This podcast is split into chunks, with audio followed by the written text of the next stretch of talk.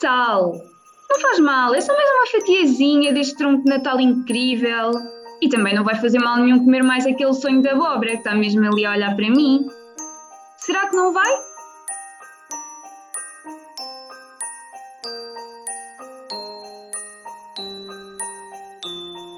Olá, sejam bem-vindos ao quinto episódio do Vivo, o vosso podcast que fala sobre insuficiência renal de uma forma descontraída, mas sempre muito responsável. O Natal está a chegar e com ele aquela ceia dos troncos de Natal, dos sonhos da abóbora, do bacalhau, da batata cozida, enfim, são tantas coisas que nós nem sabemos por onde nos virar. E para os insuficientes renais é aquele momento de é só uma vez por ano, vamos lá aproveitar. Mas eu aposto que 24 horas depois vocês já estão tão arrependidos. Eu pelo menos costumo estar. E para vos tranquilizar um bocadinho este Natal, acreditem que há formas de ter um Natal saudável e ao mesmo tempo aproveitando todas essas coisas boas, e para isso eu trouxe a doutora Inês Moreira, que é uma nutricionista especializada em insuficiência renal, que nos vai dar exatamente isto: dicas para passarmos um Natal bom, descontraído e ao mesmo tempo muito saudável. Olá, doutora Inês. Olá, olá, Marta. Obrigado pelo convite, primeiramente. É Obrigada um orgulho, é um orgulho e um gosto estar presente num podcast tão, tão importante e tão relevante para dizermos as coisas de forma descontraída, é isso mesmo.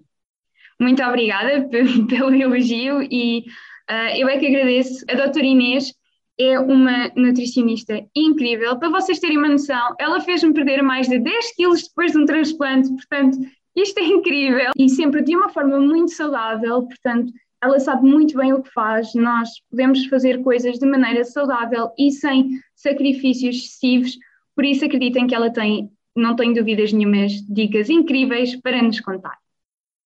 Muito bem, é isso mesmo. Pelo menos tentarmos aqui uh, agilizar o que é o Natal e o que são estas épocas festivas, muito porque às vezes não é só o Natal, mas depois os dias a seguir ao Natal, as sobras do Natal uh, e depois o, o, Ano Novo. E como a Marta disse, portanto, eu sou nutricionista, uh, pertenço ao grupo da Avita, o grupo de clínicas de hemodiálise, e gosto muito desta área, é uma área que realmente me apaixona. Mas quando falamos em insuficientes renais, temos sempre que dividir em vários grupos e daí ser muito, muito importante quem nos está a ouvir desse lado procurar sempre ajuda especializada, tendo em conta o seu caso, as suas análises e aquilo que o nefrologista e que a sua nutricionista que o acompanha, caso tenha, tiver. A ideia é nós darmos aqui alguns conselhos mais gerais. Então, como estava a dizer, nós dividimos sempre em três grandes grupos o grupo dos insuficientes renais que ainda não estão em tratamento substitutivo da função, portanto, ou diálise peritoneal ou hemodiálise, depois os que já estão em fase de tratamento substitutivo e depois ainda temos a fase melhor, que a Marta está a viver, que é o transplante. Melhor, no sentido que fugimos um bocadinho destas máquinas e todo este processo uh, longo e difícil que muitos de vós passam. É importante ter a noção que estes grupos também têm recomendações diferentes. Portanto, o que eu vou falar é um pouco mais abrangente, mas devem sempre procurar essa ajuda para o vosso caso em particular. Então começamos sempre pelas entradas, não é? Nestas, nestas festas, mesmo não sendo Natal, mesmo as festas em família, e sempre tendo o máximo de cuidado, tendo em conta esta situação pandémica que vivemos, mas as entradas normalmente têm sempre muito mais teor de sal e de gordura, o que faz com que devemos consumir com moderação, sem sombra de dúvidas, quando temos a restrição do sal, devemos realmente evitar uh, queijos muito curados, uh, as tais charcutarias que são muito ricas em sal. Poderemos nós comprar com teor de sal reduzido, mas realmente este é um dos pontos mais importantes nas, nas entradas. Devemos sempre consumir com moderação e tentar fugir ao máximo do teor de sal. Poderemos optar por um queijo fresco, por um requeijão, uh, por umas tostinhas, como por exemplo alguma espécie de patê feito com iogurte natural, mas fugirmos um pouco a esta questão do sal e da gordura. Para quem tem o tratamento substituído da função renal e tem que fazer restrição de líquidos, deve fugir também destes produtos com muita gordura e muito sal para evitar a sensação de sede. Claro que em transplante funciona da mesma forma, apesar de não termos restrição hídrica, mas muitas vezes temos que fazer o controle da tensão arterial. Então é quase que um conselho transversal a, todo, a todos os grupos, realmente. Evitar uh, o sal e a gordura, pelo menos tentando fugir um pouco do excesso neste tipo de, de entradas. Depois, claro, e fugir sempre do saleiro que temos na mesa. Nunca colocar o saleiro, tentar evitar ao máximo. Mesmo aqueles produtos ricos em sal, como as batatas fritas, não colocá-los logo na mesa no início, colocá-los mais para o final, como acompanhamento da refeição, caso o queiram fazer.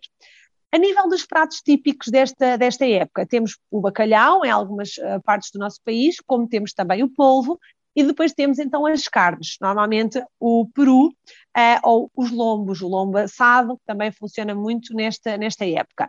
Em relação ao bacalhau, é transversal a todos os grupos, deve ser bem demolhado, caso comprem seco, colocado no frio, mudando a água várias vezes até conseguirmos garantir que há uma perda grande de sódio uh, ao fazer esta demolha. Tentar escolhermos postas mais baixas. Escolham sempre as postas mais pequenas, porque são aquelas também que têm menos quantidade e menos teor de sal, as mais finas. E caso queiram fazer o, uh, o consumo de bacalhau fresco, é importante termos a noção que tem que haver uma restrição grande também de sódio, da mesma maneira, mesmo que não seja demolhado. Se ele for ultracongelado, já não necessita, de estar de molho, mas não adicionem sal à sua confecção.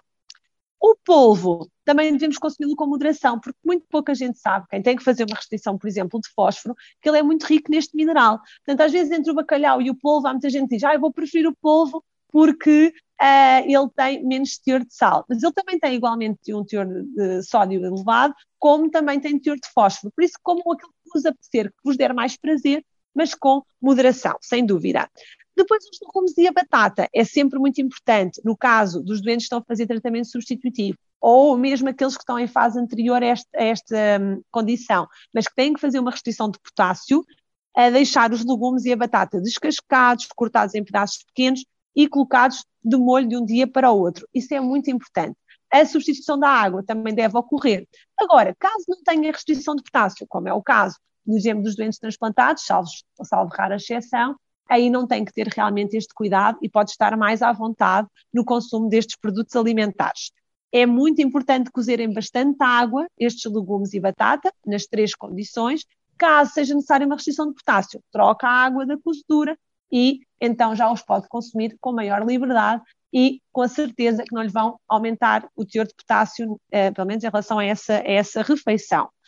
Caso seja transplantado, não se esqueça, muito importante, utilizar legumes, mas temos que os desinfetar. Temos que os lavar muito bem, e aí peço sempre os conselhos à equipa que vos segue no transplante, porque é fundamental a desinfecção correta deste tipo de legumes.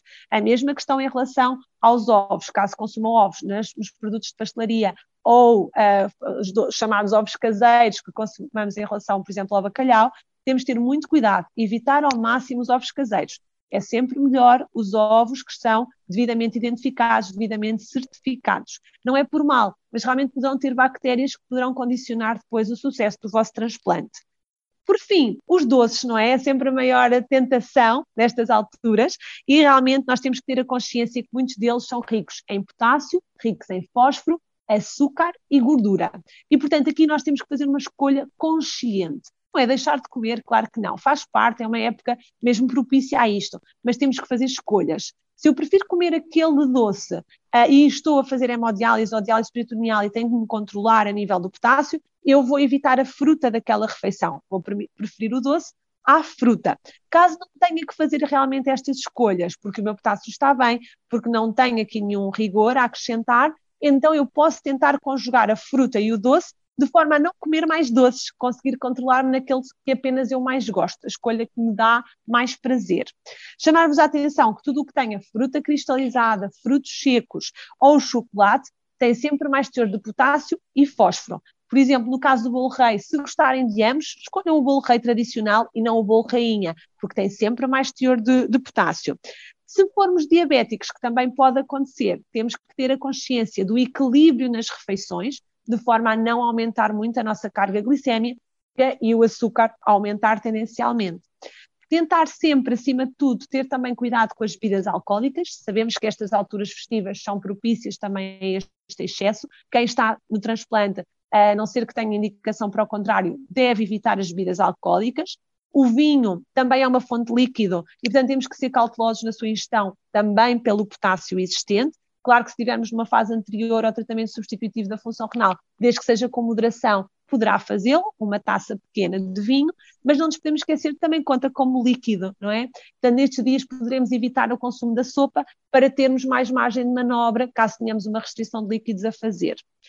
Importante também a questão das passas nas 12 badaladas, não é?